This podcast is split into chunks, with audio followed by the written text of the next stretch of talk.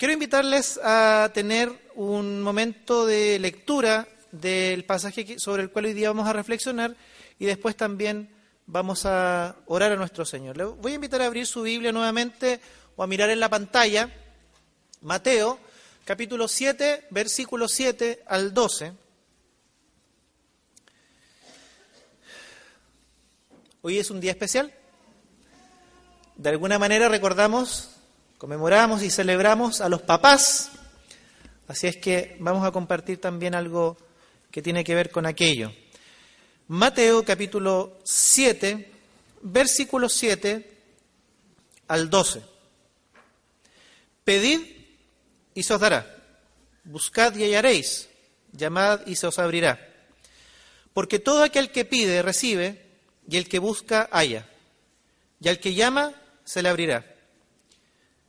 ¿Qué hombre hay de vosotros que si su hijo le pide pan, le dará una piedra?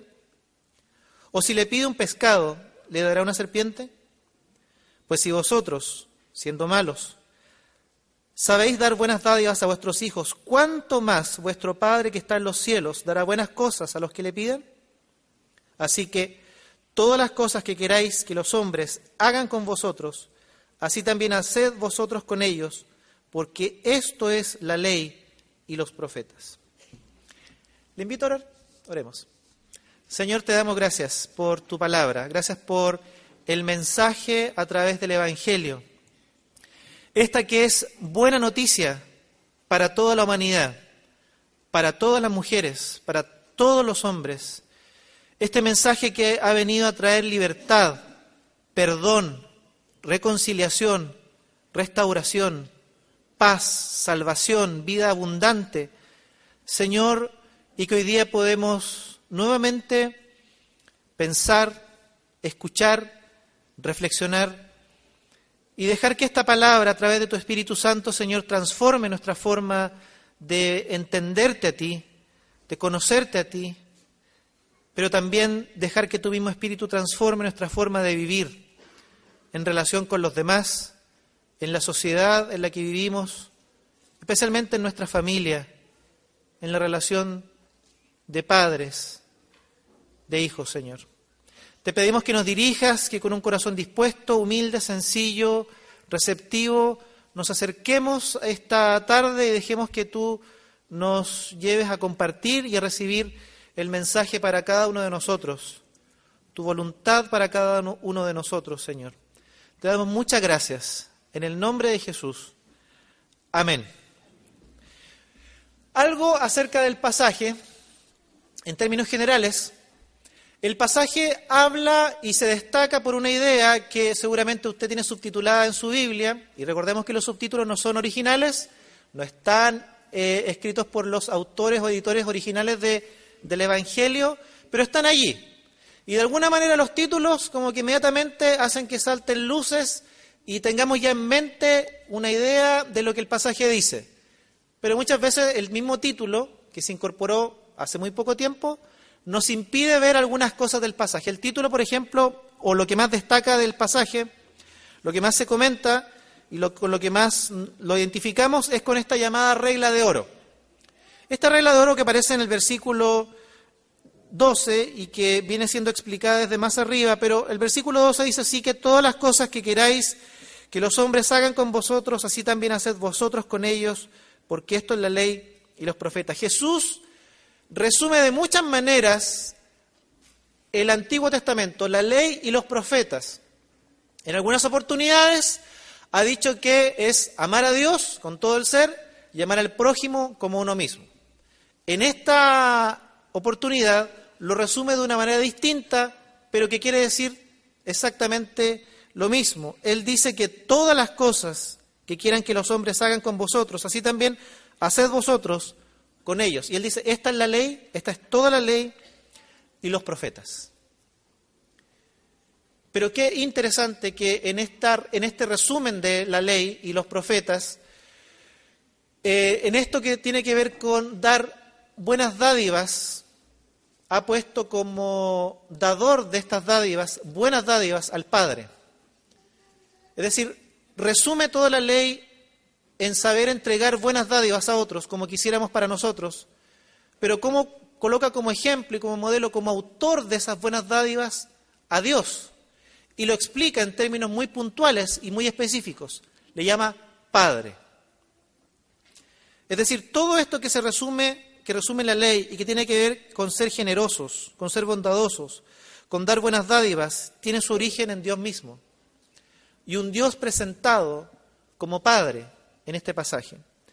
Dice el pasaje más arribita del versículo 12, versículo 9, eh, ¿qué hombre hay de vosotros que si su hijo le pide pan, le dará una piedra?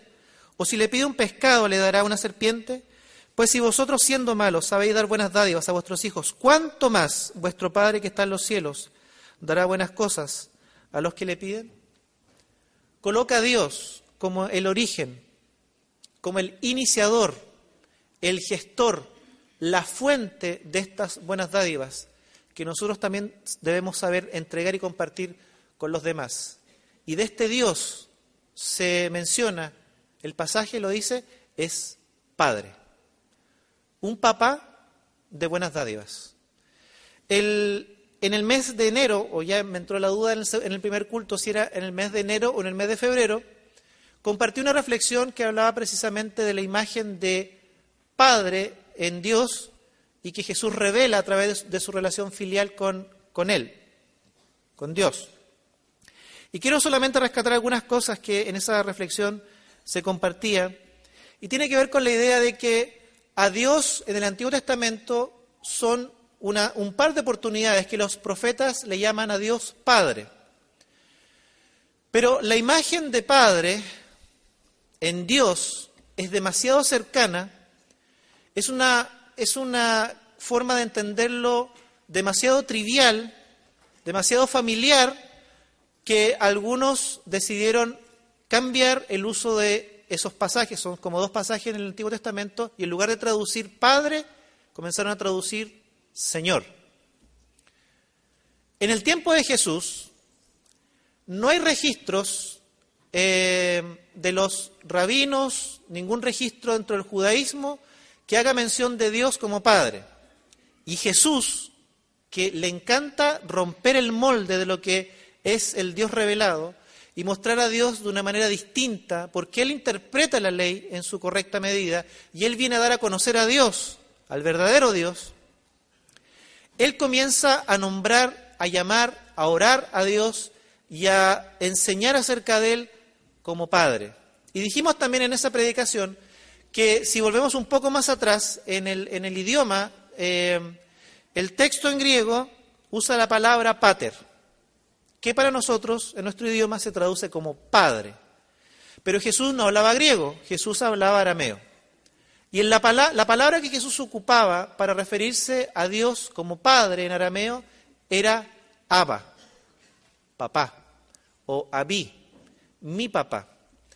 Y dijimos también en esa oportunidad que rescatando esta idea, esta palabra original de Jesús para referirse a Dios como papá, como papi, encontrábamos una relación mucho más profunda, mucho más estrecha, mucho más eh, de mucha más compasión, de amor, de ternura, de cercanía con, con este Dios.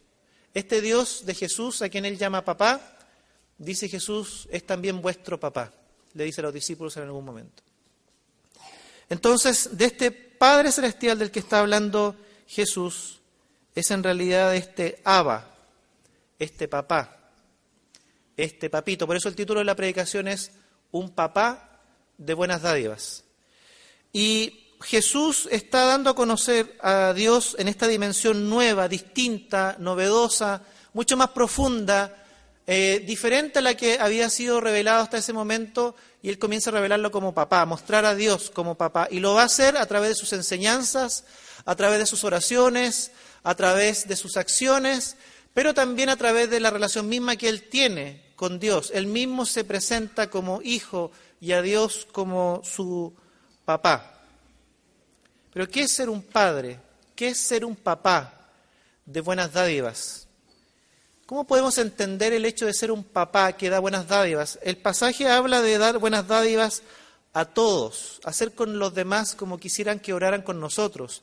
El bien que quisiéramos que otros hicieran para beneficio nuestro es el bien que debemos hacer con los demás. Papás, abuelitos, tíos, si tuviésemos que centrarnos hoy día en la relación y en este rol de papá, que por gracia tenemos que, desempeñar, si tuviéramos que pensar en estas buenas dádivas, en ser un papá de buenas dádivas, tenemos que recurrir a lo que el pasaje nos, nos enseña. Jesús decidió revelar a Dios y los evangelios quedó registrada esta idea de Dios como papá. Y podemos descubrir cosas tremendamente importantes en esta revelación de Dios como papá que pueden ser también útiles para nosotros, para nuestro, nuestra labor como papás aquí con nuestros hijos. Lo primero que tenemos que decir es que la relación padre-hijo, esta relación filial que se muestra y se revela a través del el Señor Jesucristo, muestra elementos culturales. Jesús cuando va a revelar a Dios como papá, lo va a hacer desde una cultura, desde la cultura judía. Él va a hablar en términos de Dios como papá, de tal manera que la cultura de la época le entienda y comprenda a qué se está refiriendo. Y hay un elemento cultural que era muy bien entendido para aquellos que, escuchaban a Jesús decir que Dios era su papá y que quiero compartir con ustedes. Y que, aunque es un elemento cultural, eh, no tiene por qué ser desechado, porque Dios, Jesús, está recogiendo este elemento para dar una comprensión de esta relación que tiene con, con Dios y que Dios tiene, por otro lado, con él como, como hijo. Y esta idea que es propia de la cultura y que Jesús manifiesta, evidencia, para dar a conocer a Dios como papá, tiene que ver con que el hijo estaba destinado a reproducir la imagen de su papá. Culturalmente estaba la idea de que el hijo debía asumir la forma de pensar, las tradiciones, las creencias, el oficio, la forma de llevar adelante la familia, la forma de, vivir que era propia de su papá.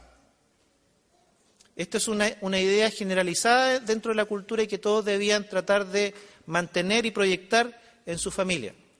Vuelvo a repetir, es un elemento cultural, propio de los judíos, pero Jesús lo va a usar para revelar algo acerca del Padre y es esa revelación acerca de Dios como papá con la que nos tenemos que quedar y no con el elemento cultural que nos está enseñando algo acerca de Dios, no con el elemento cultural propiamente tal.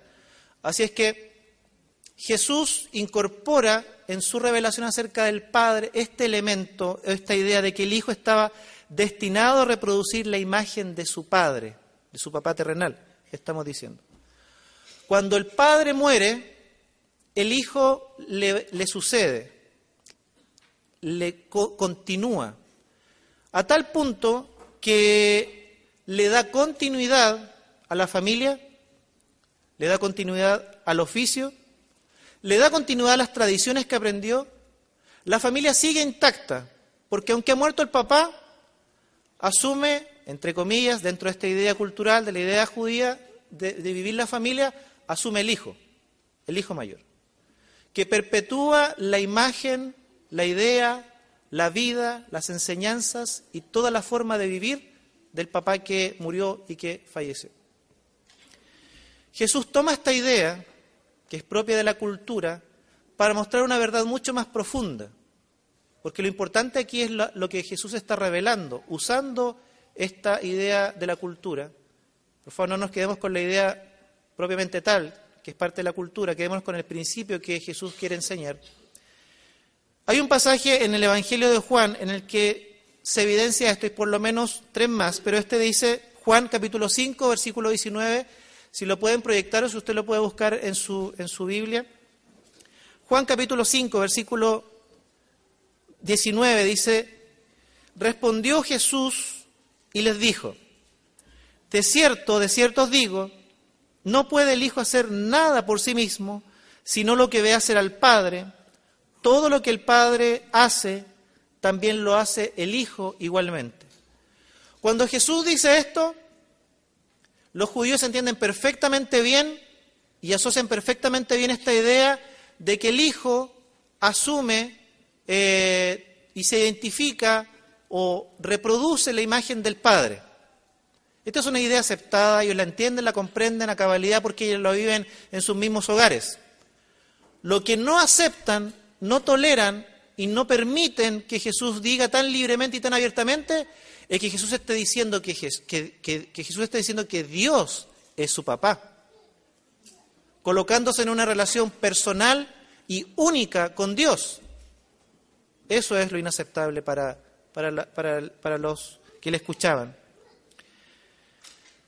Ahora, si podemos mirar un poco nuestras vidas, esto que culturalmente se vivía, nosotros no lo reproducimos tal cual y esperamos que no, no lo reproduzcamos tal cual, porque cada hijo tendrá que tomar, cada hija tendrá que tomar su decisión de vida y no seguir necesariamente los pasos del papá o de la mamá. Pero sabe que es fácilmente identificable que los hijos e hijas están mirando nuestras vidas como padres. Y me refiero especialmente a los padres porque estamos, eh, hace unas semanas compartí un mensaje para las mamás, ahora le toca al papá. Em, y se me fue la idea. Es fácilmente identificable que los hijos e hijas imitan al papá de alguna manera. Su forma de hablar, el uso que le da a las palabras, el papá y la mamá son los primeros referentes, los primeros modelos en, el núcleo familiar, o sea, el abuelito o el tío que cumple el rol de papá, pero son estas figuras adultas que representan esta idea de papá uno de los primeros referentes de los niños. La forma de reaccionar frente a determinadas situaciones. La forma de... el humor. Mi señora me dice que yo tengo un humor igual que el de mi papá que yo me, yo me he visto al espejo de repente, mi papá se llama Pedro, yo a veces me he visto en el espejo y en lugar de ver a, Rudy, he visto a Pedro. Cuando ahora que tengo a mis hijos que estoy criando, eh, veo que muchas de mis actitudes, de mi forma de educarlos, de mi forma de entretenerlos, de mi forma de corregirlos, veo a mi papá. Es mi papá contándole historias en la noche, porque mi papá cuando yo era, yo era, yo era chico me contaba historias para, para dormir. Pero lo que la particularidad de mi papá es que él inventaba las historias. Partía con la caperucita roja y podíamos estar toda la semana con la caperucita roja, pero cada noche era una historia distinta de la caperucita roja. Entonces yo también, yo, yo le cuento historias a mis niños y, los duermo con, con una historia inventada. Cuando los corrijo, veo de repente que salen de mi boca palabras que mi papá usaba para corregirme, actitudes que usaba mi papá para, para corregirme. Y aunque los hijos tengan otros referentes, y siempre los van a tener, van a tener a sus, a sus profesores y otros modelos adultos, el papá y la mamá son los primeros, o esas figuras paternas son las primeras, primeros referentes que uno tiene en el hogar, y de alguna manera, sí o sí, ellos están leyendo nuestras vidas e imitándonos. Hace un poquito cuando bajaba las escaleras con, mis hijos, mi hija decía, voy pisando en el mismo lugar donde pisa mi papá. Entonces, pero aquí quiero que pensemos en, lo siguiente, cuando conocemos a Jesús, conocemos al Padre, a Dios que ha decidido revelarse, además de Señor, Salvador, Todopoderoso, Señor de los ejércitos, Creador, ha decidido revelarse también como papá, para que no solamente le conozcamos. Cuando conocemos a Jesús, conocemos al Papá Celestial. Cuando imitamos a Jesús, imitamos al Papá Celestial. Este modelo que era cultural, pero que se sigue repitiendo porque somos así, aprendemos imitando, sigue para nosotros hoy en día en pie como padres de nuestros hijos. Y vuelvo a repetir, sean tíos o abuelitos que cumplan el rol de, de padres.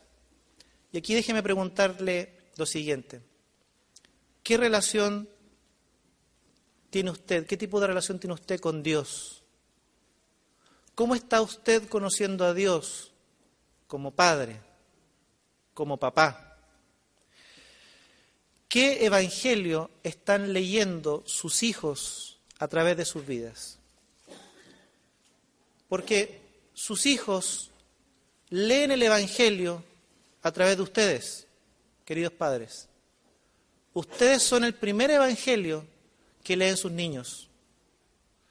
Ustedes son la primera idea que ellos se van a formar de lo que es tener un papá o de no tenerlo. La pregunta es, ¿qué tipo de relación tienen ustedes? ¿Tengo yo? ¿Qué, qué tipo de relación tenemos como padres con Dios? En la medida en que conocemos a este Dios en la dimensión de Padre y en todas las otras dimensiones que se explican y se revelan a través de la, de la misma vida de Jesús, podemos ser ese padre que aprende poco a poco a ser un papá de buenas dádivas. Fallaremos, vamos a errar, vamos a muchas veces extraviar el camino, pero tenemos un modelo en Jesús, aquel que revela al Padre para poder vivir y aprender a ser un papá de buenas dádivas. Siempre se ha dicho, nadie nos enseñó a ser padres, pero conociendo a Jesús, conocemos a ese papá revelado en Dios, o que es Dios. Seremos llenos de errores, estaremos llenos de falencias, estaremos. Pero fíjese que aunque el pasaje no habla precisamente de la relación padre-hijo, y engloba la relación que el Hijo y la hija de Dios, aquel que es parte del reino, tiene con todos los demás.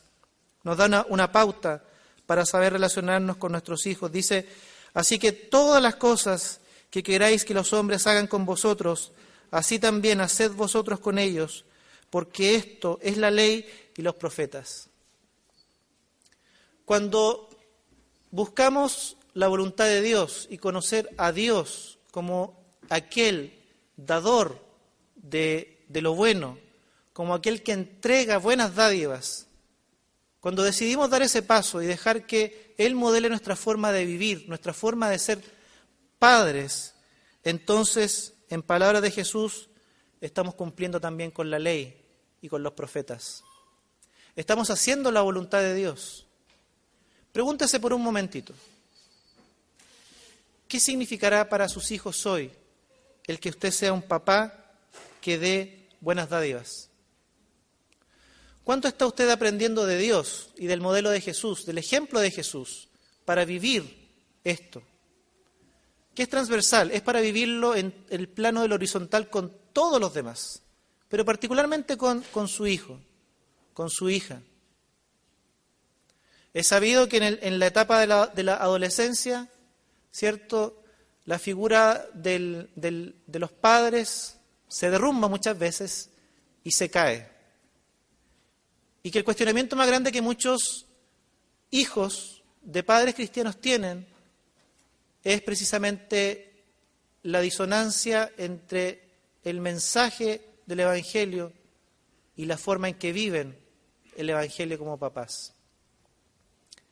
Ser un papá de buenas dádivas tiene que ver con conocer a Jesús y por medio de él conocer a Dios en la dimensión de papá.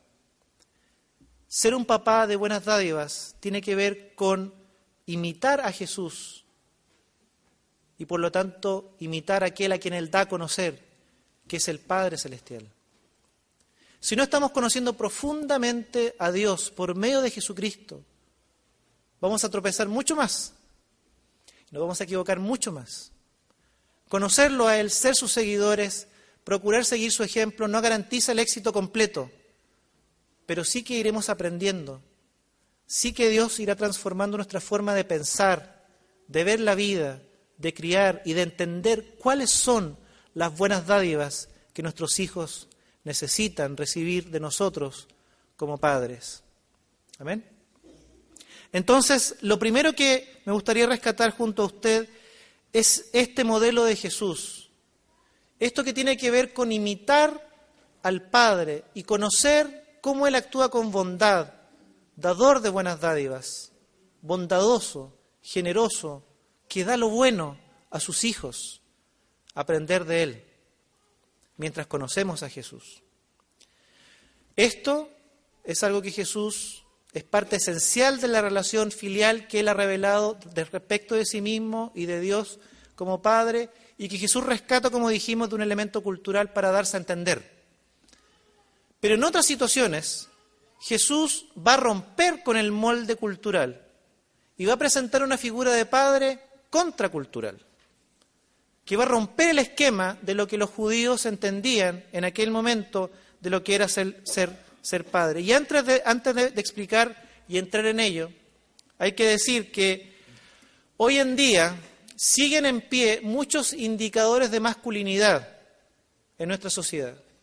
Nuestra sociedad sigue siendo una, sociedad machista, sigue siendo una, una, sociedad patriarcal, sigue siendo una sociedad que tiene la figura preponderante del varón en desmedro de la mujer.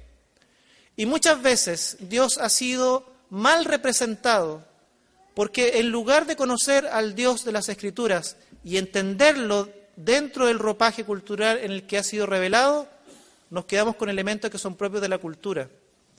Y, mostramos una imagen de Padre que más que ser la, la de Jesús, que nos da a conocer al Padre, tiene que ver con elementos culturales.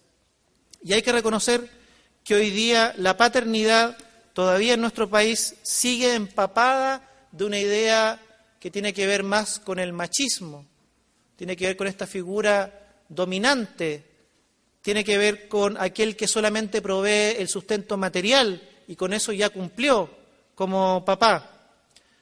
Sigue estando esta idea de que la figura del padre del papá es la más preponderante, la más importante, y todos los demás esposas, hijos e hijas están al servicio de él. Sigue existiendo hoy día en nuestra sociedad esta figura de un papá distante y lejano de las tareas domésticas, lejano de las labores que son propias del hogar. De hecho, hay algunos que se han atrevido, erróneamente, desde mi parecer, a decir que hay una feminización del rol del padre por el hecho de que hay papás que hoy día lavan la losa, preparan, amén, dijo allí el hermano, preparan el almuerzo, se encargan de cambiar paños, ahí me anoto yo por, por cuatro.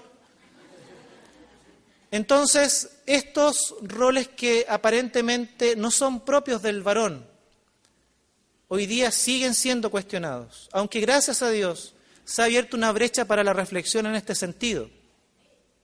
Gracias al Señor.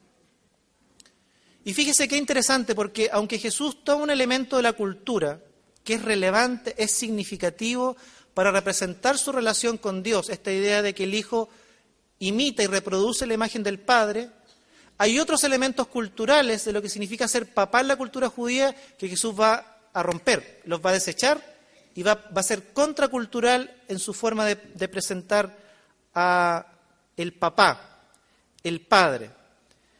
El padre este que muestra a Jesús y que él mismo encarna y da a conocer es uno que sabe dar buenas dádivas. Y en muchas acciones de Jesús que revelan al Padre, esas acciones estarán más asociadas a un rol femenino dentro de la cultura judía que a un rol del varón masculino. Aún así, Jesús tomó esas acciones para mostrar esta, este lado de Dios como Padre, que en la cultura judía de aquella época tenía más que ver con lo femenino que con lo masculino. Por ejemplo, el hecho de servir a los demás, el hecho de llorar y mostrar fragilidad, como en Getsemaní, el mostrarse vulnerable, el mostrar los sentimientos no era propio de un, de un, de un varón, no era propio de un, de un patriarca. ¿Recuerdan la parábola del hijo pródigo, mal llamada el hijo pródigo, del papá y los dos hijos? Esta revelación que Dios da a través de Jesús y la parábola de este papá que se sube, la túnica y corre a abrazar al hijo pródigo que viene llegando de regreso a la casa, esa imagen es impropia de un hombre. Eso es propio de una mujer. El acercarse a los niños, abrazar a los niños con ternura, que, describe, describe, los evangelios Jesús eh, hizo en algún momento, esto es propio de acciones femeninas, propias de la mujer, propias de, de no propias del varón. El mostrar compasión, el mostrar misericordia. Pero Jesús muestra a Dios Padre, lo da a conocer a través de acciones que rompen con la idea de lo que es ser papá en la cultura judía. Ser buen padre, dar buenas dádivas, muchas veces tendrá que ver, queridos padres, con romper con el molde cultural de lo que es ser papá. Jesús lo hizo. El padre que Jesús muestra muchas veces es uno que no actúa bajo estos esquemas patriarcales opresores.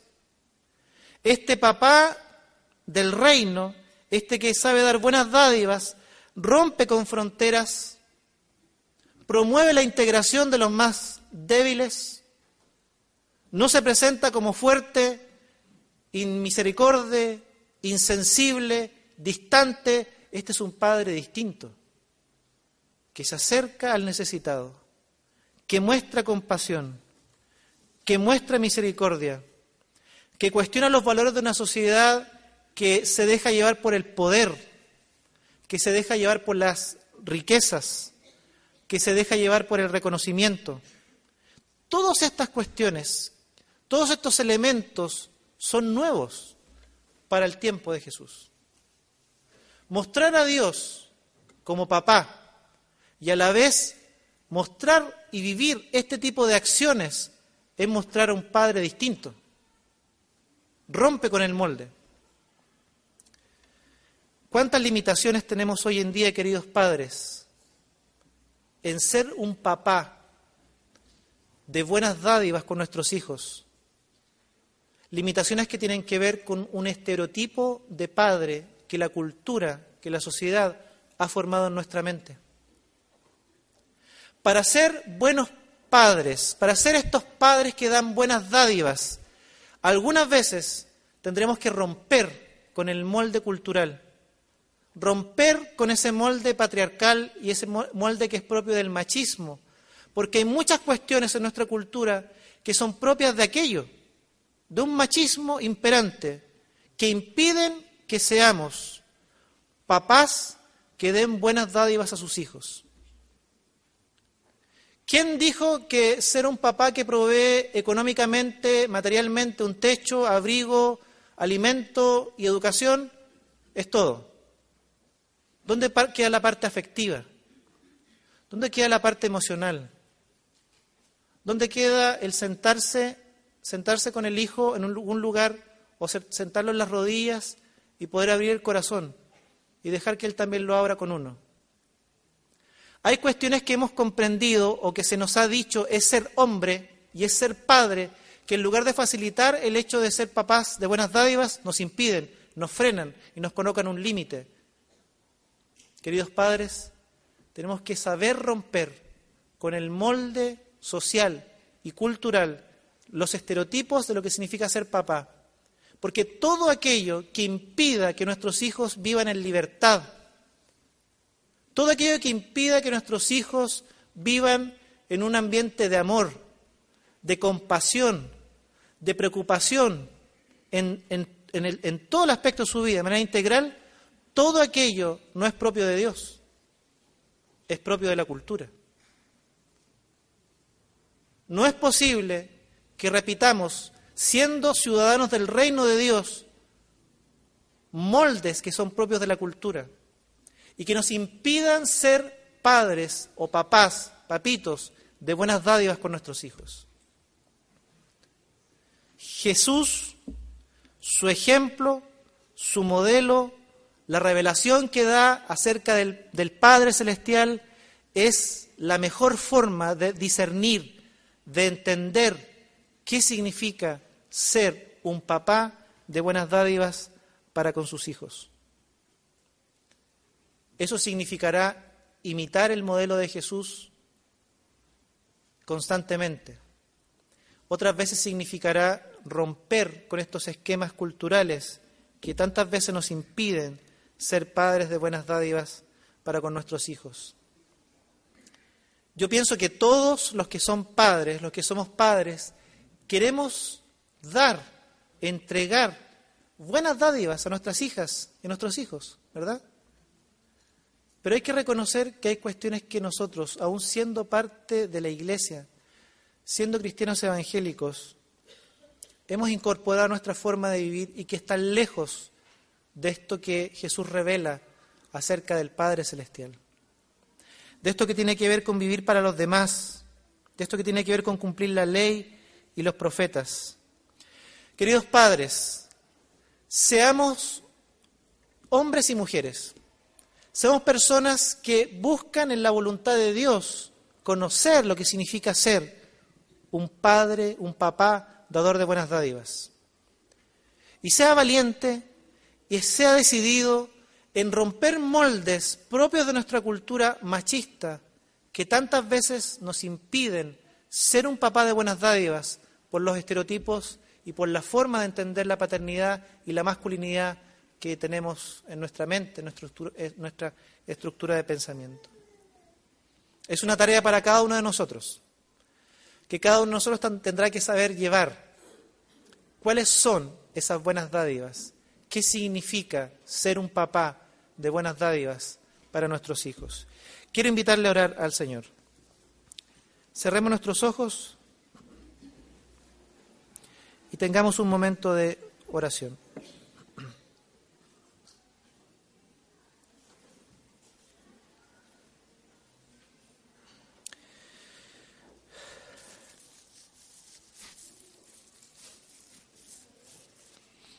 Gracias porque hemos conocido, Señor, en ti un amor genuino, un amor incondicional. Gracias porque estamos descubriendo cada día más y experimentando cada día más por medio de Jesús una vida más abundante. Una vida donde este amor y esta compasión tuya por nosotros cobran nuevos matices, nuevas dimensiones nuevos alcances. Señor, gracias porque en algún momento de la historia, por medio de Jesús, decidiste revelarte a nosotros también como papá. Al punto de que Jesús dijo que tú eres también nuestro papá. Señor, ayúdanos en una relación profunda, íntima, cada día más cercana, por medio de Jesús y conociéndolo a Él, redescubrir lo que significa ser un papá de buenas dádivas. Señor, que sigamos aquel modelo, aquel ejemplo.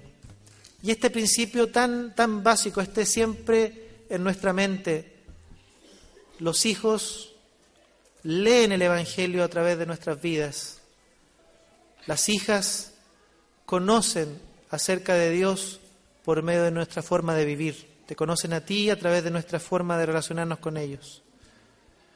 Que te imitemos a ti, el dador de la vida. Que te, imitemos a ti, el que sabe dar buenas dádivas. Y que sepamos reconocer como ciudadanos del reino todos aquellos elementos que hay en nuestra estructura de pensamiento, en, nuestra forma de pensar, y que hablan acerca de una paternidad empapada del machismo, comprendida a través de lo patriarcal, todos aquellos elementos en nuestra mente que no son propios de tu reino, que son propios de una cultura, Señor, todos aquellos elementos que nos impiden ser buenos o dadores de estas buenas dádivas a nuestros hijos. Señor, ayúdanos a desarticularlos, a reaprender. Señor, ¿cuántos de nosotros en distintas medidas Señor, vemos limitada nuestra relación con los hijos y con las hijas, porque estamos, Señor, pensando en aquellos modelos, en aquellos estereotipos de la sociedad. Que vivamos el ser padres con toda la libertad que significa vivir en el reino, vivir como hijos tuyos, Señor, como aquellos que están siendo transformados por medio de la obra del Espíritu, están siendo liberados constantemente para vivir este Evangelio, que es la buena noticia de libertad, de reconciliación, de amor, de misericordia, de aceptación en Jesucristo, partiendo desde el hogar con nuestros hijos. Ayúdanos a conocerte más. Transforma nuestras vidas y que los primeros beneficiarios de esa vida transformada en nosotros por la acción de tu Espíritu sean aquellos que son parte de nuestro hogar los hijos, las hijas, los nietos, los sobrinos, la misma esposa, aquellos con cuales convivimos día a día. Ayúdanos y enséñanos, Señor, a ser estos papás que saben dar buenas dádivas según la necesidad de cada hijo, de cada hija. Muchas gracias porque no estamos solos en la tarea. Tú vas con nosotros. En el nombre de Jesús. Amén. Amén.